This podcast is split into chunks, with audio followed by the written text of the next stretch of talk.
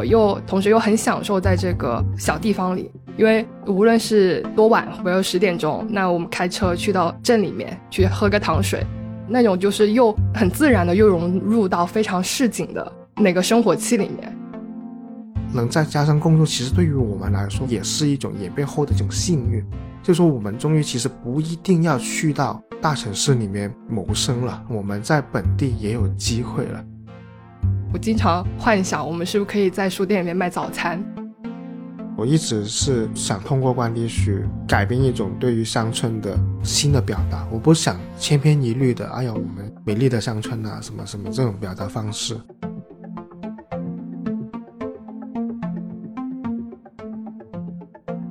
大家好，欢迎收听《螺丝在拧紧》，我是吴奇。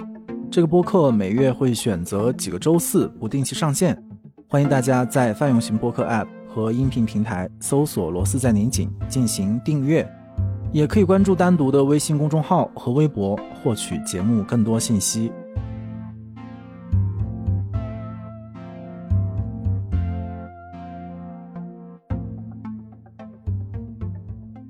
今天其实是一个。因为罗斯有两个专题吧，大概一个是有一个小地方的专题，也有一个关于年轻人今天的生活和精神状态的专题。我觉得今天好像有一点把两个专题做了某种程度的合并。一开始的初衷当然是因为我们单向空间在顺德有一个新的书店，所以一直就想来顺德。当然，个人的原因是想来吃，然后另外一直也跟。在佛山的先行书店的老板石头哥，还有整个书店的同事们，一直保持了一个很长期的交往，所以就一直很期待吧。从个人意义上来吃啊，来玩，来佛山顺德，我已经意识到我已经搞不清这些地名到底应该怎么划分，以及会不会引起就是地区的仇恨，所以就一直想来这个地方看看。然后，所以就想当时是以所谓的小地方这样的概念、这样的选题来进入，但是到了之后也发现整个。就是这片区域根本不能用小来形容，它是很多非常大体量的城市地区之间的一个联合体，而且它的规模，它城际之间的这种交流，其实是类似像北京这样的超大城市都很难以想象和比拟的。其实，所以这是小地方的部分。然后另外就是年轻人，然后。也很关注，因为今天两位嘉宾也都是不管是在本地还是从外地来到佛山顺德这边，在这边展开自己的工作和生活的。之前也看到你在采访当中也会提到对这边年轻人不管是创业还是工作状态的一些观察，所以可能也会带出呃那些选择回乡或者从大城市撤退的那些年轻人现在做的怎么样，然后他们的烦恼或者他们不再烦恼的故事吧。所以就要欢迎今天的两位嘉宾。一个是我前面也介绍了，就是单向空间顺德 OSO 店，我的同事伯尼。大家好，我是伯尼。然后另外一位是新朋友，很多老朋友的线索最终都汇聚到 他这里。就当我想说想找一个年轻的朋友来了解佛山顺德这一片的怎么讲人文的景观的时候，大家都指向了同一个人，那就是 Fish 鱼农处的主理人刘坑老师。呃，大家好，我是刘坑。所以我们是一个怎么讲，很临时和偶然的组合。然后我大概也是在录制之前半个小时才把我们今天要聊什么告诉两位。但是我想可能应该是比较轻松的一个话题吧。一开始就是还是从地理的概念上，或者从大众一般对于刚才我提到了好多次佛山啊、顺德啊，然后包括呃还有什么南山区、北窖，然后这样的一些概念，可能对外地人来说不是特别的清楚。所以我不知道两位是不是也可以稍微帮我们理清一下，就是当我们说佛山的时候，我们指的是什么？我们说顺德的时候指的是什么？以及你们两位生活工作主要的场景和熟悉的地方是哪里？其实我我就从一个本地人的角度去说，就没有那么行政划分的这样的角度。那如果是从我们的成长的一个角度来说，整个佛山地区其实它大概分成几个地方。那第一个是禅城区。然后还有南海区，然后就到我们顺德区，那其他还有山水啊啊，其他的一些的地方并起来就是整个的佛山地区。然后我因为我常年是我是顺德本地人，所以我常年居住的环境其实是比较以顺德的那种认知为主的，所以就我们从小的话就是呃，当然到了我大概。啊十多二十岁的时候，我们就是一个大佛山的这样的一个概念了，还是有一段时间有适应的这个时间段的。大概是哪一年啊？呃，我印象中是九九还是二零零二三吧，就是我我在念书的那段时间，因为我我从小就直接是顺着市嗯，啊，然后后面就变顺着区了。对大家听到啊，这当中微妙的 心态的变化。对，那如果是从地方的属性的话，其实我印象中，那、其实不用印象中了，就长城地区它就是比较呃老的，它就很有那种老城的那种味道，包括你现在去也是很有老城的味道，有很多的佛山或者说我们看广东的广府的文化，它的无论是建筑的还是习俗的，在长城都保留的挺好的。我们能现在去看的祖庙这些地方，其实它都是很有意思，很有那种，无论它是跟越剧相关，还有跟很多东西相关的。去到那个地方，你能看得到很多历史痕迹，还有一些很广东味道的东西。然后整个长城它还有一些其他一些手工艺啊，还有一些陶瓷类别的一些的业态，也有一些很老的那种手艺在里边，所以我还是挺喜欢长城。有时候去一下还是挺舒服的，包括你现在可能过去走一走，很适合 City Walk，就是一直在走，然后走走玩玩，走走玩玩。然后呢，那边的年轻人，我是觉得对比起顺德这一边的，他会更休闲一点，更喜欢文化生活。我们能看到长城里面有很多很久之前已经布局了很多一些很有意思的，无论是书店，还是说一些很适合年轻人去流连的地方。然后顺德的话，其实它很长一段时间，它都是一个工业的一个定位。然后我应该是我认知的话，是从七十年代就上世纪七十年代开始，就我们那个美的那边他创业，然后到现在为止，它都是带动着很多小家电啊，然后一个不停的工业迭代，还有塑料产业之类的，它所以顺德的人，他我们现在从美食上面可能看得出啊，有很多的鱼塘啊。有很多的那种很好吃的东西，但它其实它的一个很大的背景，就是从很早之前就开始工业化，然后那种工业化带给顺德财富，带给我们不同的更好的认知，包括认知这个世界的认知，所以顺德人的话反而是更有一种拼搏精神在，因为顺德人很喜欢龙舟，就一直说龙舟精神，然后去类比他做的商业。我以前是觉得这是一种口号，但后面我又观察了很久，发现其实它刚刚好是七呃，应该是八十年代到现在开现在的那个时间里面，一直在改变自己的一种拼搏精神。所以我觉得佛山很大，大到它其实容纳了很多不一样的一种生活态度。然后你去到顺德，然后你就是一直要觉得我要找什么机会，我要做点什么。他是有这么一种精神，然后我去到长城啊，突然就能慢下来，放松下来，放松下来，然后我去玩啦，去做一下，然后去喝杯东西，就很适合在长城里面的生活。所以我们现在在北窖嘛，然后北窖它刚好是两者之间中间的都有，然后你能看到整个的工业化的成果，有很多很好的企业在北窖，所以大家的那个经济状态还不错。然后另外一方面，他又保持了一种乡村的生活，一种城镇的生活在里面，所以他又也有慢下来，能好好停下来的那个地方。比方现在我们有 also，也有我们的单向空间，那不断的一种外来的文化，外来的一些东西进来，我觉得这是一个很好的点。顺德也除了北郊之外，然后它的行政中心是在大良，就我生活的地方大良。然后大良就是整个顺德的就文化中心跟行政中心，然后所以大良的话就从我生活的角度来说，它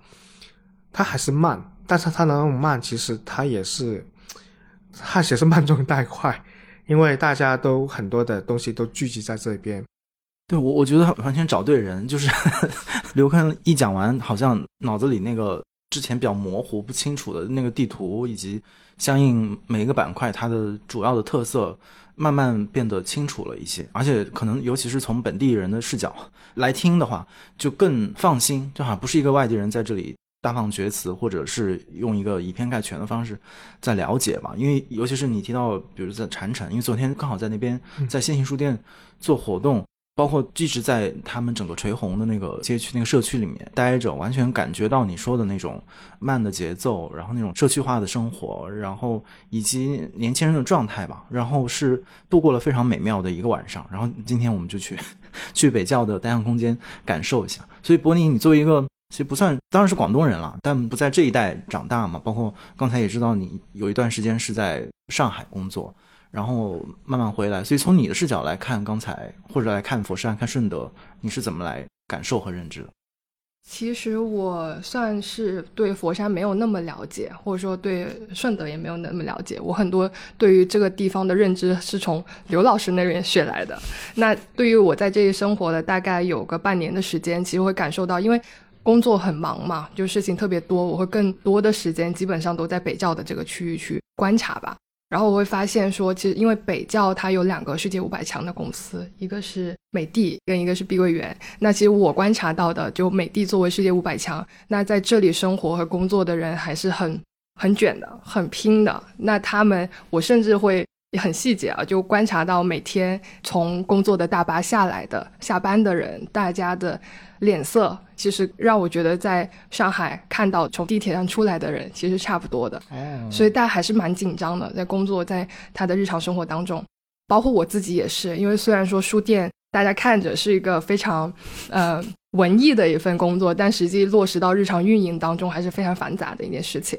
但是我又同时又很享受在这个小地方里，因为无论是多晚，比如十点钟，那我们开车去到镇里面去喝个糖水。那种就是又很自然的又融入到非常市井的那个生活气里面，又让我觉得生活特别的亲切吧，让我就是有个瞬间的转换，就还蛮就是跟以前的生活非常不一样。以前可能就是你每天非常忙，忙完之后你就在酒吧里面还是非常的就是喧闹。然后你再回到家里面去休息，第二天继续的重复，你是没有办法去停歇的，就没有暂停的那个部分。但是在现在的生活中，我会稍微能找到这么一个节奏，嗯，这是我觉得特别享受的一个部分吧。嗯，这个也很有趣啊，就你说到看到那个大家下车的那个。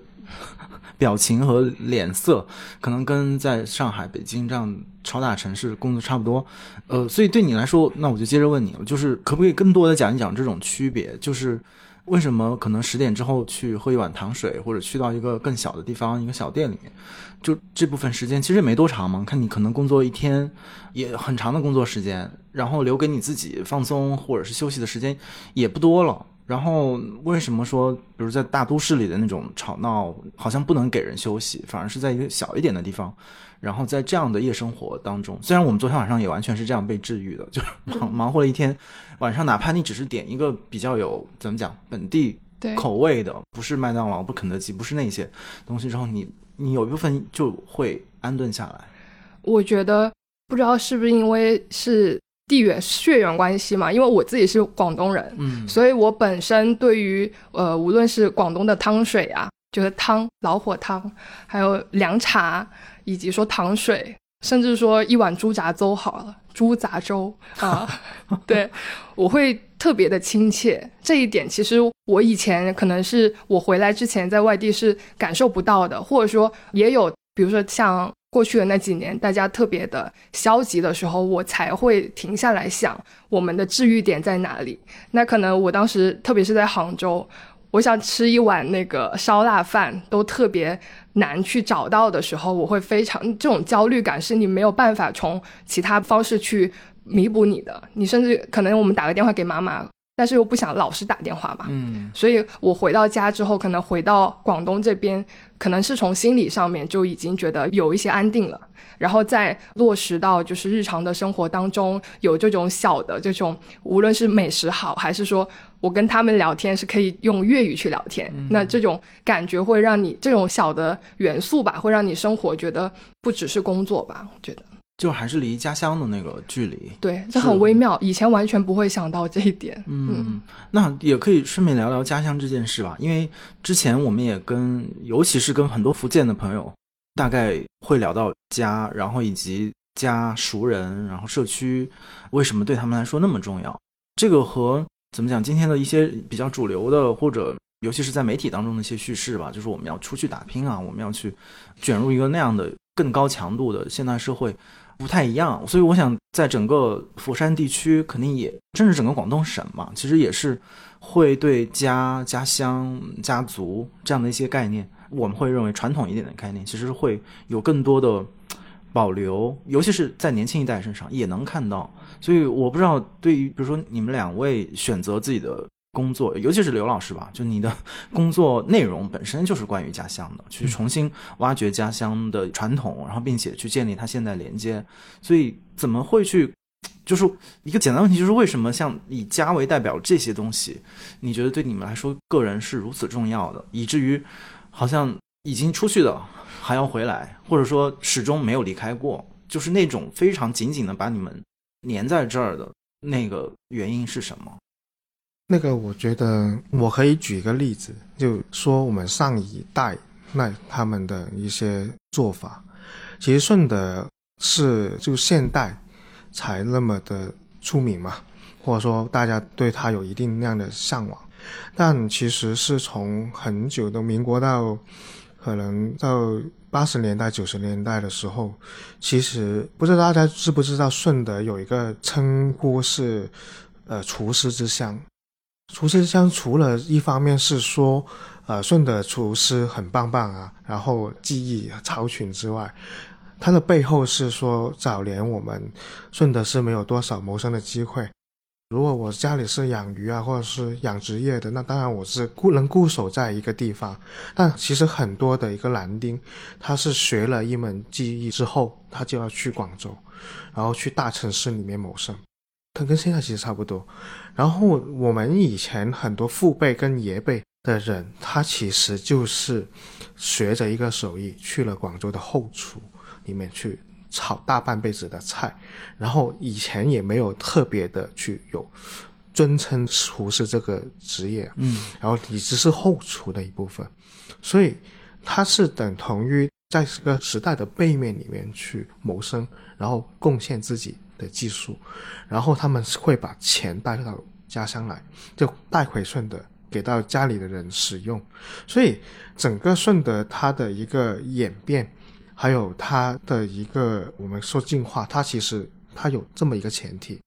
包括之前我跟那个我们有聊过关于那个织苏女的那个故事，嗯，就是在均安里面有一群织苏女，她是到了东南亚。啊，马来西亚这些地方做佣人，然后去炒菜，然后他们也是把钱寄给家里，所以我们其实那呃，无论是几代人，他是对家是有一个很浓厚的概念，就说我在外面打工，其实我不是为了去那个地方定居，而是在那边那个地方谋生之后，把好的东西带回家，所以它是慢慢形成这种概念的。到了现在，我们城市越来越好了。然后什么世界美食之都，然后越来越多的机会，然后那些厨师才得以从外地能回来开私房菜，就自己能在自己家乡能做菜馆了，然后有生意了，慢慢有了自己的名望名声。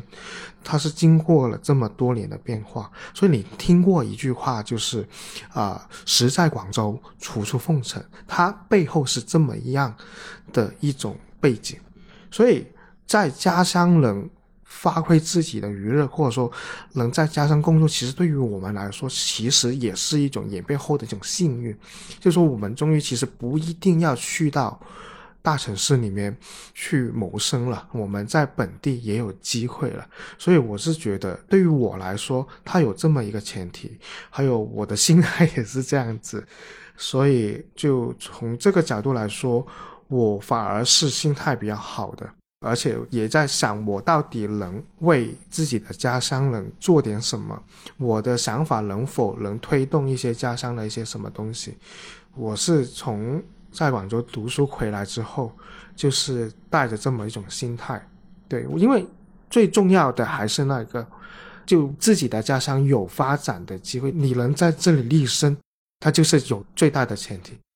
就你从来没有想过，比如说在广州或者靠近嘛，不管是你之前上学还是找工作什么，从来没有想过要在外面工作，一直都是想往家乡走的。有，我有向往过在广州的生活，因为我其实我家里人，我要要说，我有一些家里的人是广州的，嗯，然后我一些家里人是顺德的，然后其实我我奶奶是以前顺德的大的一个族，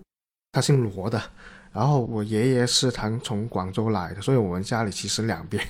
都 两边都有都有这种一直就从我的角度来说，我就没有说我一直向往哪里的生活，因为我知道那边的生活是这样子。我知道九七年的时候，广州是有地铁的，然后它的城市特别美，然后特别多文化要素，特别多的很先锋的东西在那边，然后我也选择了在那边念书。但问题就是说，我在那个时候，就是大概二零零九、二零一年的时候，我会发现广州没那么的想你留在这里，对吧？很多的机会其实也就它不一定是要给到机会你的一个城市，所以我也在观察，就是我适不适合把我自己的一个未来寄托在广州。为什么这样说？我们现在能做很多不同的案例。但其实我换了个城市，我在广州，我有机会能做到吗？就是我从二十多岁的那个时候，我有机会能做到一些其实要很多的信任才能托付给你的一些案例的。所以我觉得当时的选择也让我觉得是我是对的。包括我现在就有时候要工作嘛，工作就有竞争，那我的竞争对手也有可能是广州的团队。那什么东西给到我，其实能跟他竞争？其实也是你回到相对于更有机会的地方之后，你才有累积到的一些资本，然后能让你有成长。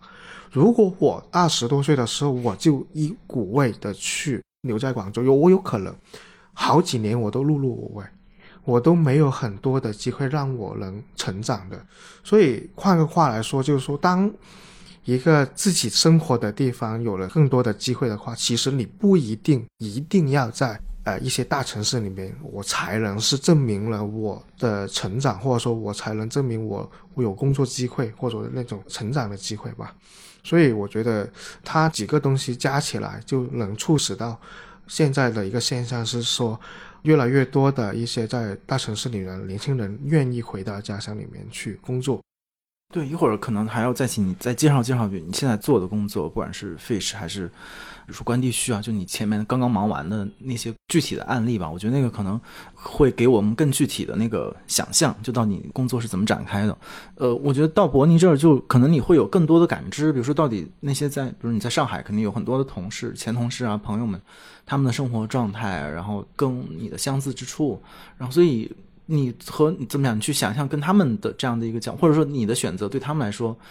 你们会怎么去聊起这件事儿？就是回不回家，然后为什么你要回家，然后呃这个选择。嗯，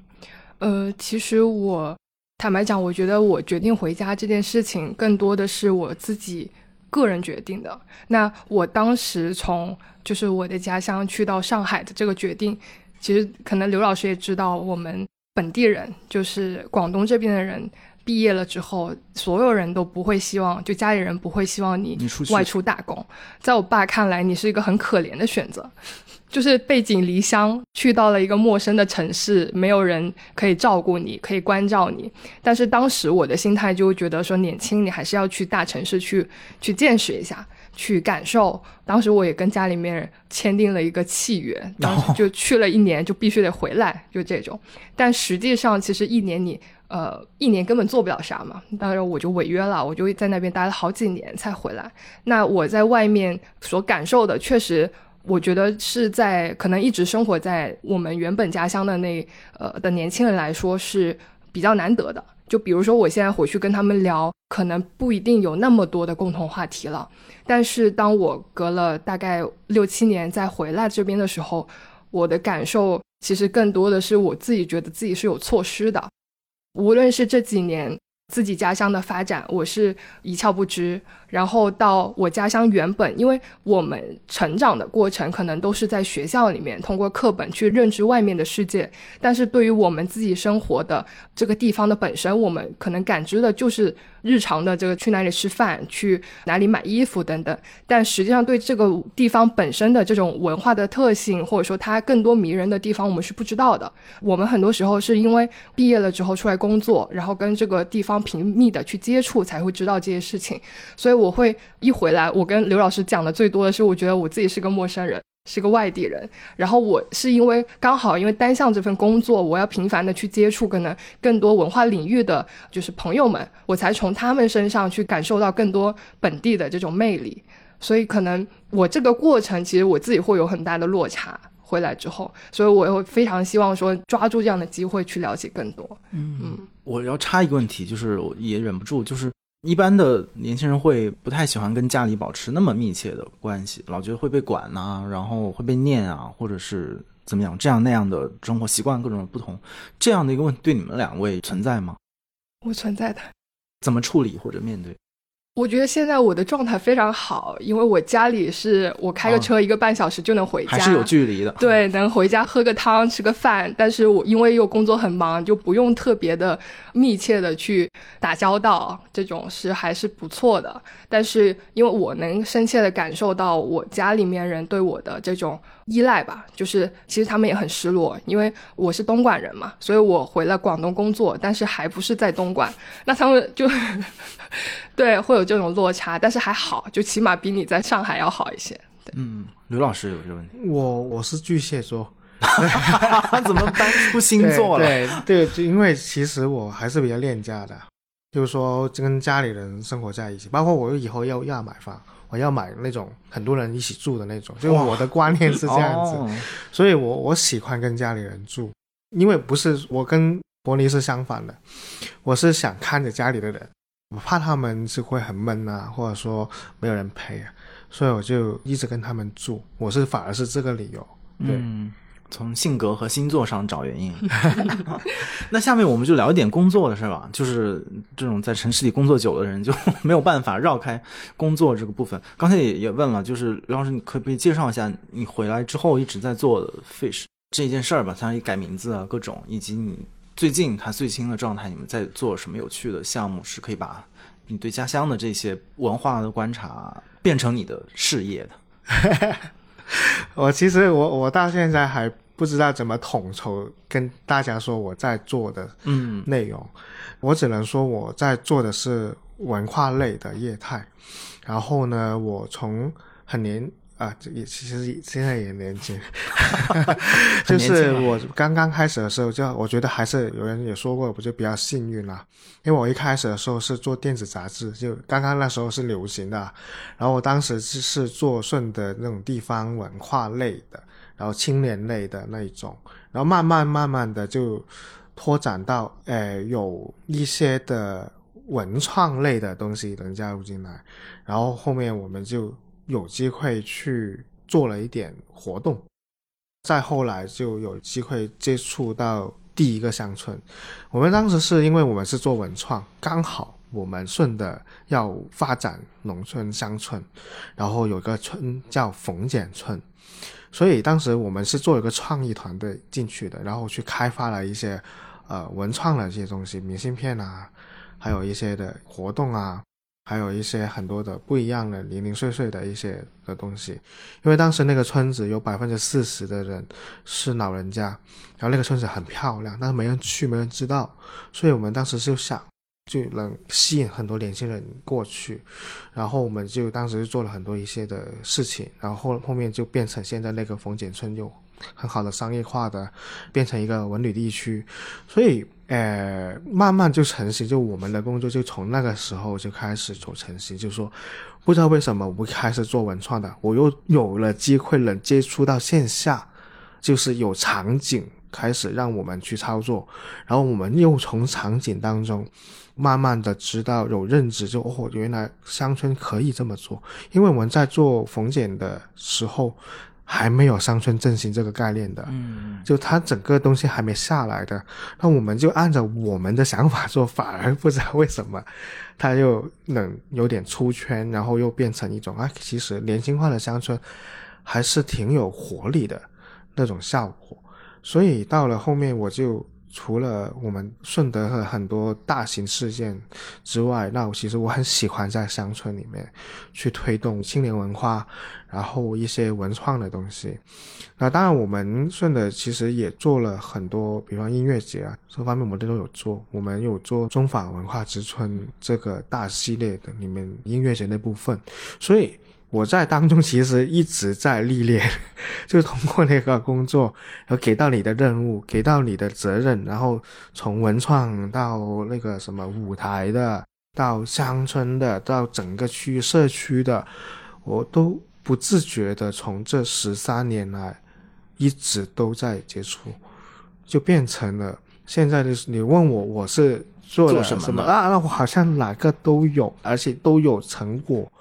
这还是觉得城市给到这个机会，让我的工作能一直拓展。不然的话，可能我就在一个小领域、小的青年文化领域的板块里面。但现在我是变成了，当时是通过在地文化。然后结合到青年文化，然后又能拓展到城市文化，然后里面又包含了乡村。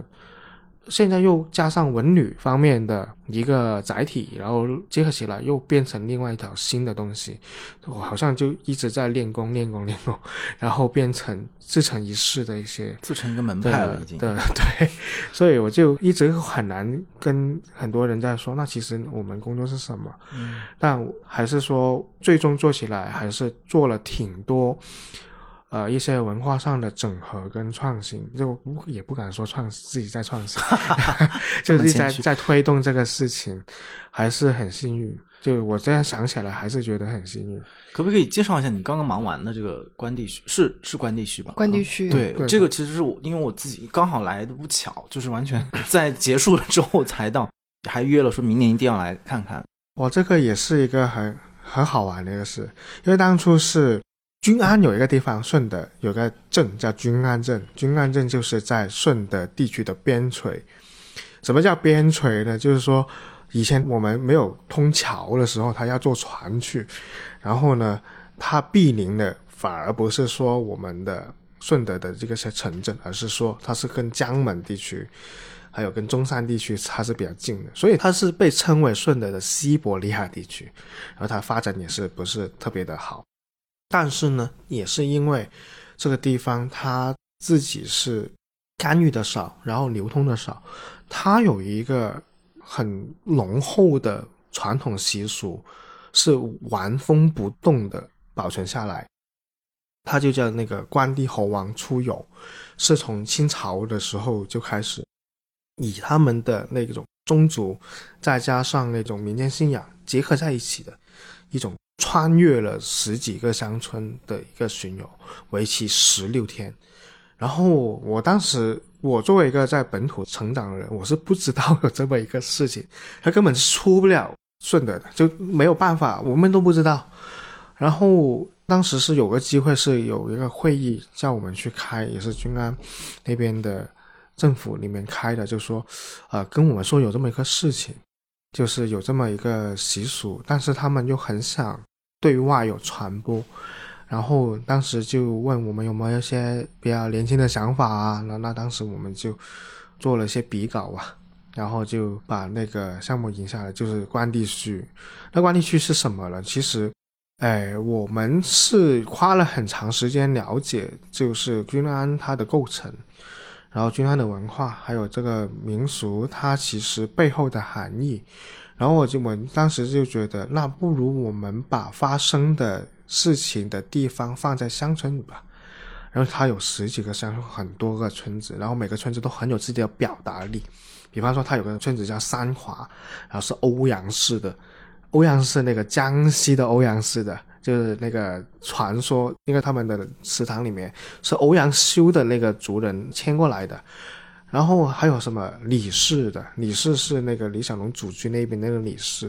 然后我就觉得哦，原来我能从那些祠堂还有那个乡村里面，我能知道一些中国的地方故事，还有这些地方文化的，那不如我们把整个乡村作为一个表达的载体，然后我就开始了第一次的一个管理区。然后管理区其实它是做什么的？它是我们以乡村作为一个说故事的地方。但是他的是通过年轻人来说故事。我们第一次做关地区的时候，办了一个音乐节，然后有瓦伊娜 啊，然后有那些很主流的一些乐队，然后我在乡村里面去做了一个音乐舞台。然后我们也在整个村，因为村子其实是一个遍布很长的一个区域嘛，我们就把整个乡村作为一个场地，然后把很多的闲置下来的房子啊做展览啊，然后我们当时也有现代舞啊。然后就做了很多年轻化的表达，在乡村里，那就是我们当时关地区的一种雏形。就我们很希望把场域，不是因为当时很流行这种广场活动，啊，就在广场就唱又唱又跳，然后就完了。然后我就觉得整个乡村你能是游的，你可以走的，你可以通过走那个乡村里面去认知乡村里发生了什么，然后他们的人来自于哪里，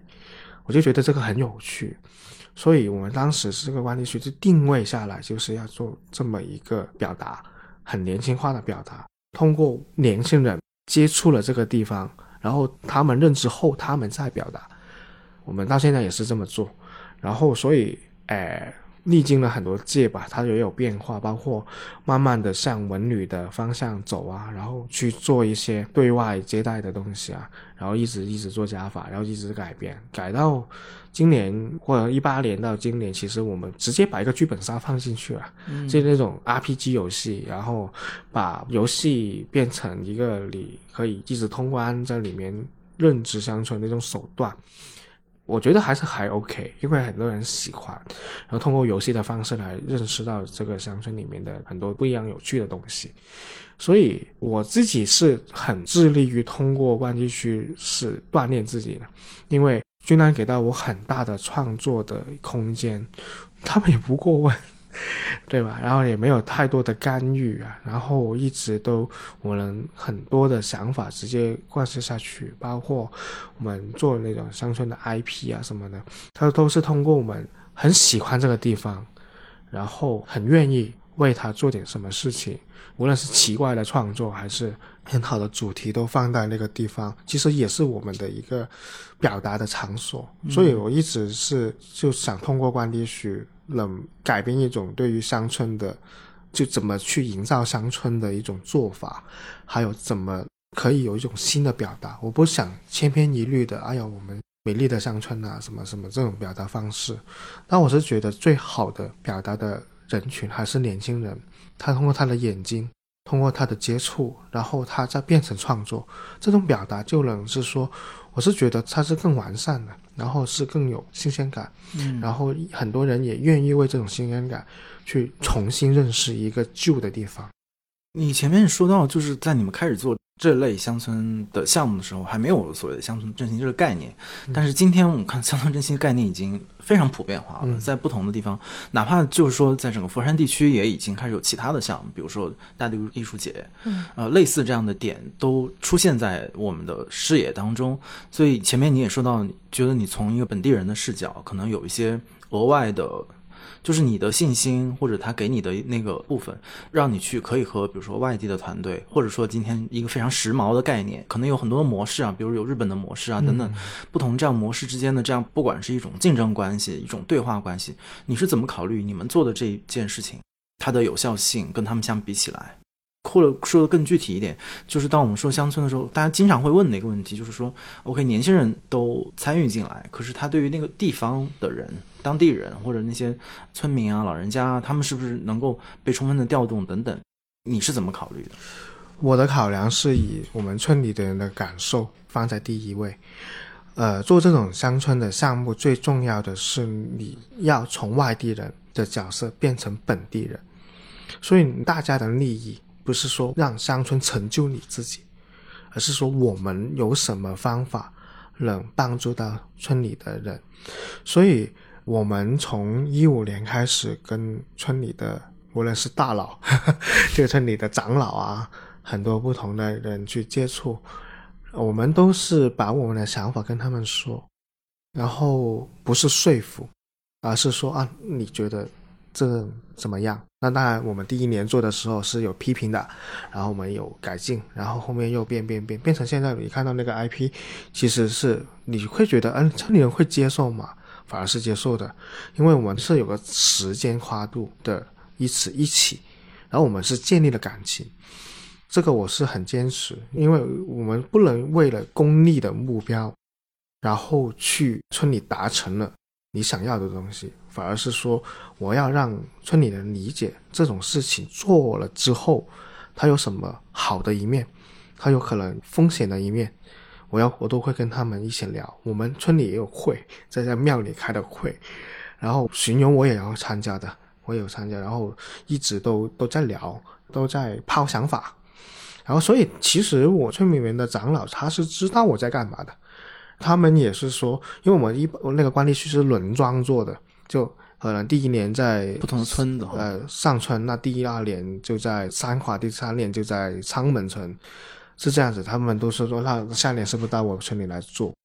他是喜欢的，但我中间有改良，把一开始很年轻的一面，又变成它中间有一个协调，然后更大众化。所以你从一开始哦，那个大的音乐舞台，慢慢越来越改成更广泛的。然后因为有时候他们喜欢我的设计，然后他就跟我说：“那我们村很破败啊。”你能不能通过你的那种设计帮我们做点什么？那我都做。然后有时候画个墙啊，包括现在他们那个庙外面的壁画，那种很认真那种壁画，我们都帮他做的。所以那种长期主义，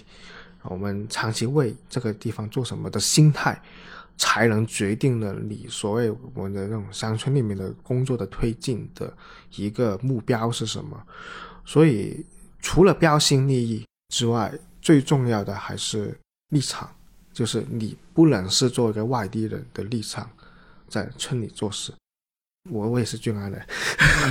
对对，我现在是俊安人，就是做的时候，我就就变成自己是当地人。嗯，对，这个也是一个很强的感受吧。因为昨天虽然没有赶上关内区，但是昨天在垂虹那边刚好赶上他们那个秋色巡游，我完全之前都不知道有这回事，而且他们原本是在之前一天，他刚好好死不死跟我们的活动。撞期了，然后甚至直接开玩笑说，要不就不要做活动了。好不容易三年，呃，疫情他们都没有做这个大型的这样的一个怎么讲，全程参与的，就整个要封路，然后老少都要出来走的这样一个大的事件，然后所以就迫不及待的跑出去看了一下。就是对我个人来讲，因为我完全是一个外地人视角，但是的确就想到很多。在我自己成长的过程当中，其实也是有这种全程的活动的，不管它是以民俗的名义，还是说以一个传统节日啊，或者是呃，哪怕是一些商业性的活动，都有那种大家男女老少都出来那种公共性的活动。然后我就是在人群当中看到，嗯，当然也是跟石头哥聊天，他就说他因为他在那儿四十多年一直在那个社区生活。呃，就是儿时的记忆会留到今天。然后我也在那个人群当中看到第一排的全是小孩儿，然后他们和那些在游行队伍当中的诗人呐，然后那些鹅人，就是装扮成一条鹅，然后一只鹅，然后来跟他们做互动，然后有一些非常生动的一些画面。我是想补充这样一个视角，就是从小孩的视角里面，就是他生活在一个地方，不管这个地方是大地方还是小地方，这样的一些童年记忆，我觉得会。长期主义，我觉得他会长期的留在这个小孩的基因里面，然后会成为他自己文化认同、身份认同当中非常重要的一个记忆，是很难再通过后期的，比如说什么书本的学习啊、学校的东西，去把它这个东西洗刷掉或者格式化。就那些，嗯，这也是我一直在跟那次分享的朋友们交流的，就是这种比较原生的生命的力量的留存的印记，其实远远大于后面我们通过，嗯。现代的教育所累积的那样的一种知识，所以有一个女孩，她还挺悲观的，她刚好脚伤了，然后对最近世界的形势也非常的 无力，她就说我们是不是可以不去这个世界？就是我们可以就自己待着，等等等等。当时我就说你不能不去这个世界的，因为世界就在你的门外，因为外面正好就游行队伍冲过嘛。所以我觉得这个对我来说也是一个非常真切的一个画面吧。嗯，然后还有问题，一会儿再问刘老师。问伯尼是前面也说到，因为刘老师说到很多年轻人的文化嘛。然后现在你的工作场景，或者说我们的工作场景，都是以嗯，当然我们主要是从北京啊，我们的店在北京，在杭州，慢慢开到其他的地方，或者说整个单向空间，它代表了这样的一种都市年轻人的这样的一种对于文化或者文化生活的需求和内容，他来到佛山这一带，来到北教，一年工作下来，你觉得就是像这样的一个某种意义上是舶来品了，就跟刘老师的工作相比，他是从外面的文化当中进来的一个模块吧。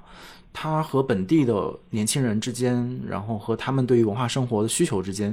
是一个什么样的关系？有满足到吗？还是有错位或者不一致的地方？呃，我觉得，因为我们也是初来乍到，就单向空间在华南这边，就顺德这边才开了半年的时间，所以其实我觉得我们还在一个摸索的过程当中，就大家究竟喜欢什么。这件事情，那最开始其实我们一直坚持在做的就是单向的这个文学性的一些活动。那这些我会觉得说还在摸索大家喜欢什么类型的主题吧，因为我们可能比较擅长的是有一些新书作者，我们会邀请过来做分享。那对于某一些像生活方式类或者说更轻松一些的话题，那对大家的接受度会比较高一些的。那可能这一些也是跟他们切身相关。那除了讲座以外，也会做一些生活方式类的体验活动，就比如说我们在这边也做摇摆舞。哦，对，在顺德，在 OSO 的这个社区做摇摆舞，大家还是蛮受欢迎的，这也是我们蛮意外的一个事情。那还有一个点很有趣，就是其实从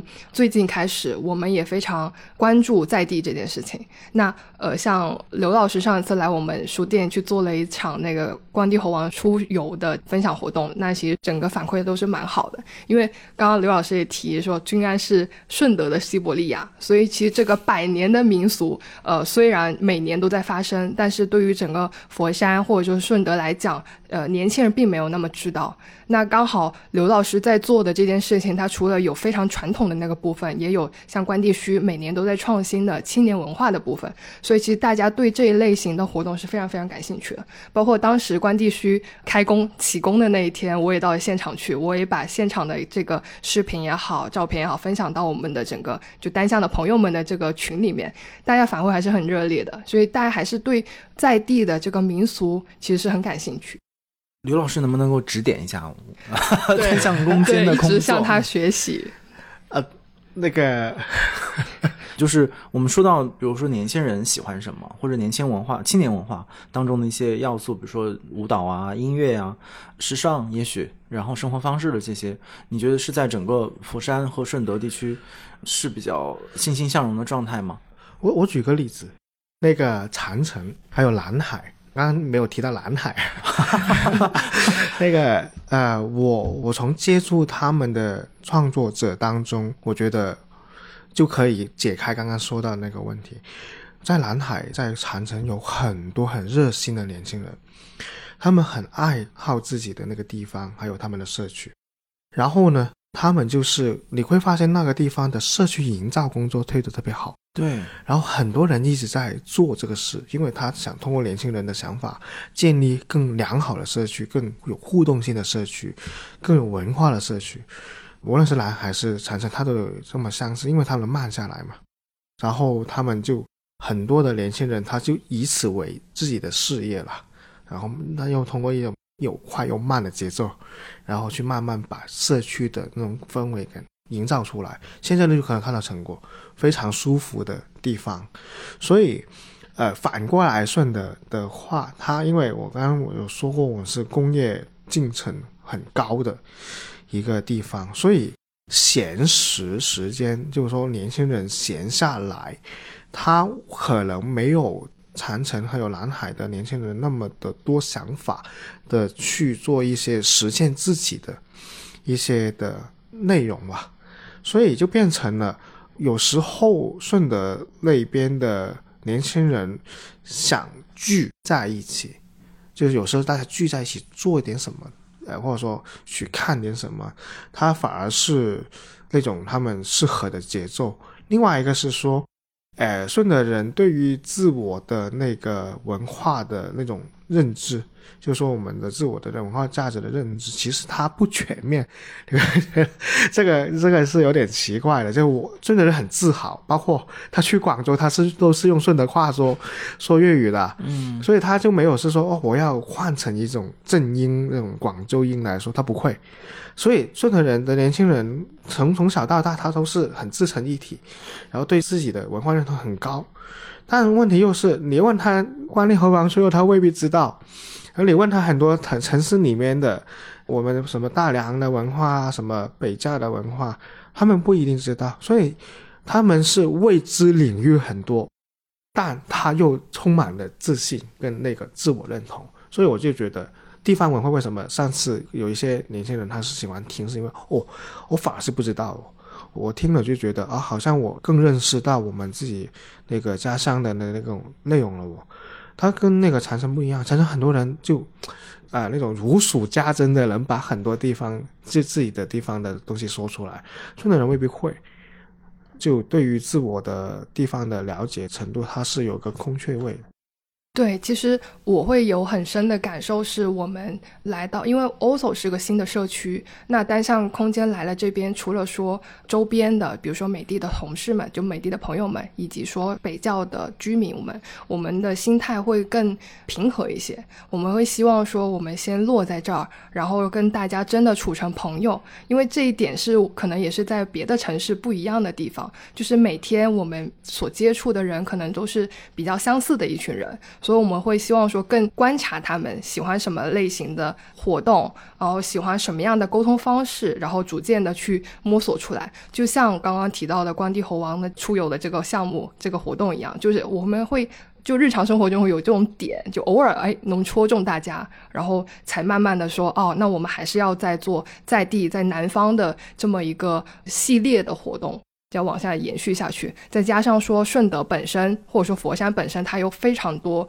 这种文化的特点，比如说像大家能想到的咏春啊，比如想到的鱼灯啊，比如想到的龙舟等等。那其实这种呃，我们是一点一点的去，其实是通过这种大家相对熟悉，然后我们又从中能够挖出新的亮点出来的这种内容里面去延续去做吧。所以两位其实都提到了社区这样的一个重要性，就在一个地方能够扎下来，然后跟那边的人相处一段时间，然后互相了解。这个也是，就前面你说到禅城那个，我觉得锤红也反正也是一个好的例子嘛。就是稍微走了一走，就发现里面有非常多元的存在，有海外留洋回来的建筑师，然后有价格不菲的其实这种中古的家具，然后也有非常当然平民的书店呀。我也有一个例子，就是在那个门口，他们正好，当然这个可能不能说，就是现在政府其实有点。想介入，想把锤红打造成更加网红的，可能石头哥他们就非常的焦虑和抵触，就在就立一个什么我在锤红很想你这种 这种牌子吧，就他们包括要要可能整个要地标化什么，他们很担心。但是有一个好的例子，我觉得是他们那个建筑，因为他们现在要修建一些所谓的。居委会的工作室、办公室在门口，然后原本他们就是搭了一个很简易的保安亭，那现在就相当于是那个建筑师他就会出来说，那我来帮你们做一个非常小的、合理空间利用的，然后又是美观的和整个社区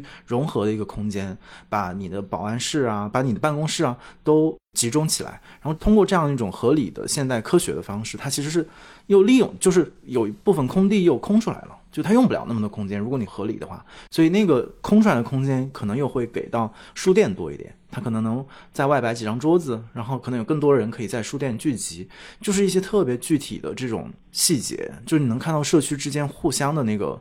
怎么讲，一个流动和互相支撑的那个部分，就是各自的专业在一个社区当中不停的挪动，那个模块一样摆化，然后让这个社区变得更有趣，然后更有吸引力，然后太多年轻人在那边留连，然后打卡什么的。然后下面我们可能到比较后面的部分。就是想请两位从特别个人的角度，因为在小地方里面，我们就一直有一个小的传统，就是我们不介意像一个旅行的博主啊，或者怎么讲一个线路的推荐者那样，给那些对前面我们聊到的整个佛山地区、顺德、北窖单向空间产生了兴趣，说我也想去看看，然后我可能也花几天时间来这里走一走的人，提供一些具体的点，或者说路线，或者说有哪里可以去看看，有没有几个这样的？刘老师肯定有一堆，但是你可以稍微反映一下，有什么东西可以跟我们分享？反而本地人最尴尬，不知道推什么。对，制作了很久，我我也自己也没有很大的方向。呃，顺的其实我觉得它不大，但是它又挖到的东西的话，它就不一定全都有代表性，它很散啊。比方说，我我现在让大家去北郊逛逛，啊，北郊逛肯定是要从整个的美的的那个地区，然后和美术馆啊，然后很多这些很当代的东西，然后又再去到他们临头。对吧？很乡村的部分，我觉得这个对比是有意思。然后你吃的肯定是在临潼那边吃一些本地的一些菜，我就觉得北郊是这么逛的。然后大梁的话，大梁其实它它的那个现在的那个构造跟以往的那个凤城它有区别。比方说以前有北门，有南门，就城南、城北、城北罗氏啊，罗氏宗祠什么。一个大的族，然后南门里面什么现在的华盖里那一带的，就是一些富人住的地方，然后还有什么第一码头，它需要你有一个故事感，还有一个 那种旧城那种感觉去逛，然后你才能找到一些痕迹出来，然后你哦，你就大概知道早年的顺德人他的居住环境，他的城市布局。然后，呃，以前的城址包括哪个地方？外面什么？你看，那个金榜什么的，那个社区就很出名。为什么出名？这就很多人不知道，那个地方以前就是养奶牛的，养水牛的。然后呢，那边的那种的奶，它都是从那边出，所以它有那个金榜牛乳。但其实大家现在去旅游，或者说我们现在说旅游故事，很少说到这种地理上面的沉淀。包括城南做什么，城北做什么？那其实现在城南就是做生意的、贸易的，所以他有什么很多步行街之类。那城北就是官宦的人在那边住的，那城西、城东什么的，他当时没有这种概念，所以要自己找线路走，所以我很难带，反而是难到你了，很难带，对啊，因为我又很用重复的说说，因为他有些地方他留下的东西少了。就近代的东西多了，但以前的东西少了，所以就很难看到那种痕迹。但是如果我我要换一个思路，我去到那个杏坛，杏坛就是基本上是满足你对水乡的那种想象，啊，水网交错的那种乡村生活。然后现在什么冯简村，还有什么青田村里面的那种，哦，我觉得很原生派的一种乡村生活的方式，我觉得能从那边去能。找到一种感觉，包括因为我更喜欢冯景村一点，所以主要是因为我开始是做这个村子，但是它很多的历史的建筑能保留下来，也是能通过祠堂了解那个姓氏从哪里来的，然后你能看到一个地方文化的迁徙的历史，顺德的宗族是怎么建立的。呃，然后四面八方的人通过那个渠道来到这里，然后很多什么明代的桥啊这些，它是变成哎，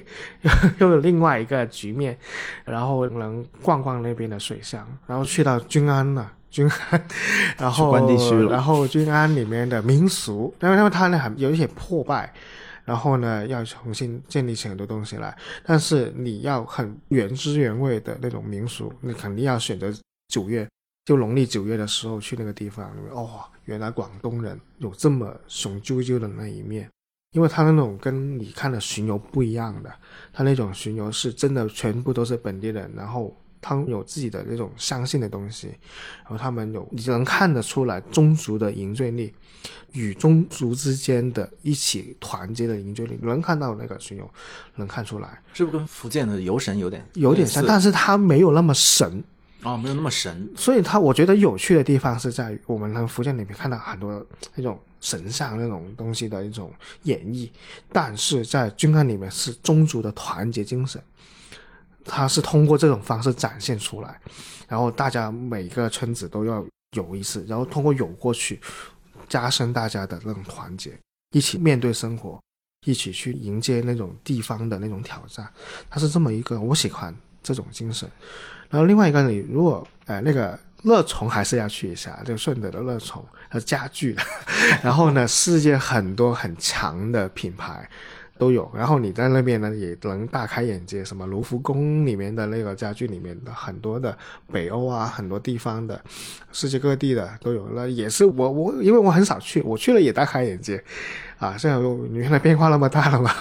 对吧？然后肯定有意思。然后如果你喜欢种植的话，你去一下陈村，那那边是一个很农业的一个地方，然后它是种植业，它是种了一千年的年菊啊啊花卉啊，那边其实一个集散地，也可以去一下。然后还还有很多地方，然后所以就很散，然后但是关键还是要吃。对吧？通过吃一个地方，因为顺德菜有很多派系，啊，那个比方均安有均安的一个派别，它的味道不一样的，它甜一点，那个食材也有另外的处理方法。那么鱼饼很好吃。然后呢，我刚刚说到的那个叫厨书凤城，那个厨师的那个以前是在哪里的一个集中在哪里去培训的呢？就是在乐流的黄连村，它是乐流是有个大的派系，现在是。大多数的顺德的那个大厨师、大名厨都是从乐流里面的一个派系，我也不能说派系的 派别 派别上来的。所以，呃，乐流有很多很好吃的东西，然后也是有乡村，然后也有些近代的东西可以去。但我就觉得，要以吃作为一个单位，每个地方吃一点，每个地方吃一点，我觉得差不多。差不多要这样吃一个月哦，呃，其实认真起来就还是要的，就好像我去潮汕地区，我觉得我一个月也不够。明白，就是感觉这已经是非常丰富的一个一个 list。然后，但是可能因为我们要校正一下这个口音，回头把一些具体的地名 到底是就是汉字怎么写，我们后期在 show notes 里面再跟你 一一校正嘛。因为有的我可能对不上，而且可能我也没有听过，没听过吧？大多数人我说的陌生的，听过，对，可能也不是常规的大家会去的路线。呃，大家人来讲应该都熟悉，都熟。哦，柏林，你有什么私家路线？呃。我因为我来的时间不长，所以可能我自己比较熟悉、比较常逛的还是像禅城祖庙到垂虹社区的这条路。那这条路我觉得是还蛮典型的，应该也是现在年轻人非常喜欢的整个的调性。那我补充一个，也是想打个广告，就是北教这边其实是有一个新的社区叫 OSO。那其实 OSO 的整个社区它是以三个主发生内容的一个业态来形成的一个精神。现场吧，那这里有和美术馆，有单向空间，还有一个千人场的 Live House，所以其实开业了半年时间，也相对成为广佛地区的一个文化地标了。因为我们看周末很多朋友，包括说单向空间的活动的观众读者们，都是从广州、深圳或者说佛山其他地区过来的，所以其实也欢迎大家，就是这条路线可以来参观参观、看看、转一转。然后以北教辐射出去的话，那其实北教就我的生活圈里面有很多好吃的地方。那比如说顺德的一些私房菜啊，这边的猪杂粥啊，这边的大树头的糖水啊，这些都是很值得大家过来打卡去试一试的。感觉你完成了一个工作任务，今日 KPI 完成。是的，我我们最后一个问题啊，然后就可以去吃饭了。呃，就是前面因为听你们两位都就是其实给我们特别正面的一个事例，就是说在个人，嗯，我们回到年轻人的题目吧，就是你怎么样去选择自己未来生活的地方，怎么样去构想自己的工作，然后呃，以及这个工作一种长期的那种优势来自于哪儿，而不是。聚焦在短期的一些指标的对比啊、竞争和那种无休止的焦虑当中。我记得之前刘老师应该是在一个访谈里面还提到过，就你在这边好像没有遇到过太多那种焦头烂额啊、那种过分焦虑的年轻人，好像也是一种对于年轻人的选择的一种解法。然后最后这个问题也是比较开放性的，就是如果。我们还是在这样的一个非常正面、积极的这种建设性的态度之下，你们会觉得，不管是说这个单位可大可小，是在比如说具体工作，比如说 OSO 这个社区，或者再往放大一点，顺德呀，然后佛山地区啊，然后甚至广佛一体这种，对我来说都是很大的概念。这个当中有哪些东西是可能还可以做的，或者是你们是期待在你们工作场景当中发生什么新的变化，或者引入什么新的人呐、机构啊或者模式啊？是你觉得在眼前的这样的一个，不管是乡村建设，还是把传统文化和青年文化做对接的这个工作里面，你们觉得需要在未来投入进来更多的力量或者是想法？有没有这样的？能不能想到这样的例子？就比如说，在你呃单位旁边开一个什么东西会更高兴，然后 会让这个社区这个所谓的精神现场能够更完整，或者是你觉得还需要什么？嗯，简而言之，嗯，首先我觉得我是一个非常喜欢做空间的人，因为我觉得在空间里面，它能给我带来的是。呃，因为很多人的载体不一样，有些创作在创作的载体上会获得满足感。我是通过空间带给我无限的可能性，因为我从空间里面能接触到的人也好，或者其他的素材也好，让我会觉得生活有新鲜感嘛。那我我也比较喜欢空间里面不一样的形态。就比如说单向空间，大家对它的概念印象都是一个书店，或者说是个咖啡店。呃，我们有文创，那我们更多的是做活动等等。那我会希望说，顺德的这一家单向空间，它的形态会更生动，包括我们的活动形式上也不止于说文化讲座，我们也会有体验类的活动。那我更希望说，我们一楼的空间是不是可能它有更多的业态的可能性？比如说是一家呃开在书店里面的理发店。它是个 barber shop，呃，它是一个糖水铺。我经常幻想，我们是不是可以在书店里面卖早餐，就一边看书一边喝喝的是豆浆。伟大，只是这种畅想吧，可能性。那我会希望说，我们的整个，因为 also 它的整个的。性格还是比较文艺的，那我会非常想说，我们的这种文艺是不是能够真正的到周边社区的生活里，或者说我们这种烟火气跟这种文艺的气息是不是可以有一个平衡点？这是我们会希望能够达成的一个程度吧。嗯，看你说着说着还是说回工作了。哎呀，还是很爱你的工作的。是的呢。呃，我的话其实，因为我要可能要从另外一个角度，也是自己从业的角度来说，我觉得需要完善，或者说需要想更多的是文化业态方面的多元化。刚才也有提到这一点，但是为什么我要提它的那个多元化？就是因为我们现在那种文化状态还是比较单一，大家对于那种文化业态或者说文化商业好，或者说那种空间好，它没有一种。消费主导的一种，那就大众心态嘛。然后我就觉得，因为很多的文化业它其实没有活下来，是就是因为它没有带动起大家为它消费的这种循环，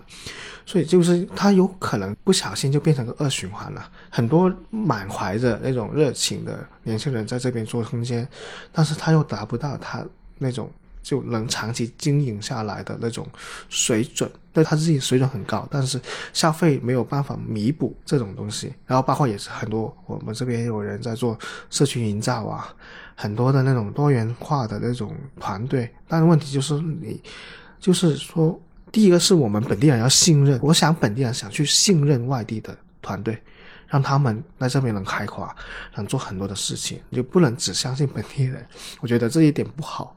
当然，他有好，当然好的一面是有，但我觉得他应该可以再更怀抱更多的外地有想法的年轻人在这边去做不同的实践。然后呢，我们的文化业态也希望能像长城那边一样，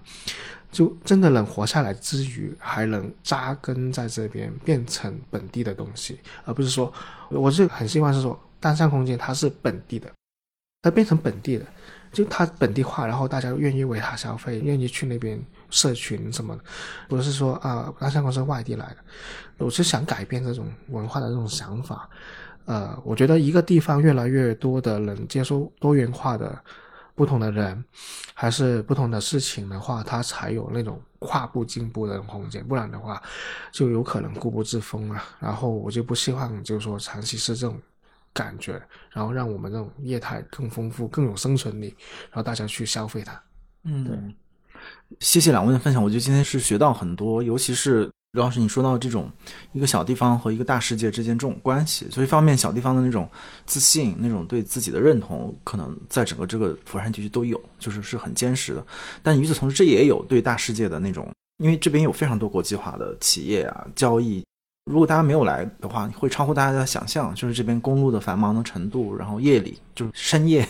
就是路上都全是车。就是我觉得这个就完全是一个指标，就是它的那种交流和世界。所以可能小地方大世界，它根本就是连成一片的，它根本就不是一个你可以分开来看或者把它切断的，反而是在这种互相的这种。往返的途中，就是最后可能小地方和大世界同时成立，然后而且一个人也可以同时拥有这两个部分，就是你可以在小地方生活，享受它给你的安全感，享受这里漫长的文化或者悠闲的时光，但是同时你也可以心怀世界，你做的事情和世界上很多地方的人做的事情依然可以相通。我觉得好像是看到这样一种非常具体的生活的画面，然后也特别希望能够有一个月的时间 在这边住着，然后跟你们去看看刚才提到的所有这些地方，然后相信可以学到更多。今天我们差不多就这样，谢谢两位，谢谢，拜拜，耶。